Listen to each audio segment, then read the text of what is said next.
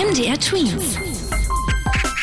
Dein 90 Sekunden Corona-Update. Legen wir mit den Osterferien los. Danach könnte man auch hier in Deutschland vielleicht die Einschränkungen lockern. Das denkt unser Gesundheitsminister Jens Spahn. Denn das Virus verbreitet sich nicht mehr so schnell so stark wie noch vor ein paar Wochen.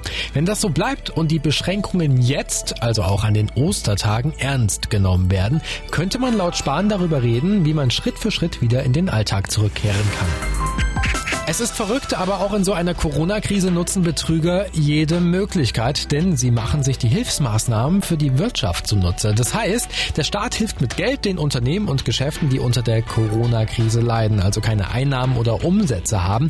Die Betrüger stellen jetzt gefälschte Anträge, sagen, sie seien auch hilfsbedürftig und greifen so die Unterstützungen ab. In Nordrhein-Westfalen wurden deshalb sogar erstmal die Hilfszahlungen für kleinere Unternehmen gestoppt.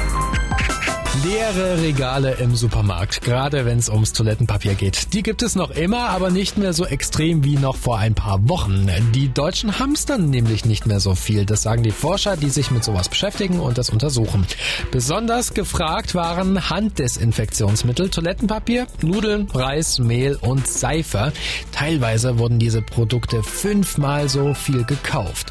Mittlerweile ist die Nachfrage wieder etwas gesunken, aber insgesamt trotzdem noch höher als vor der Corona-Pandemie. MDR Twins. Dein 90 Sekunden Corona-Update.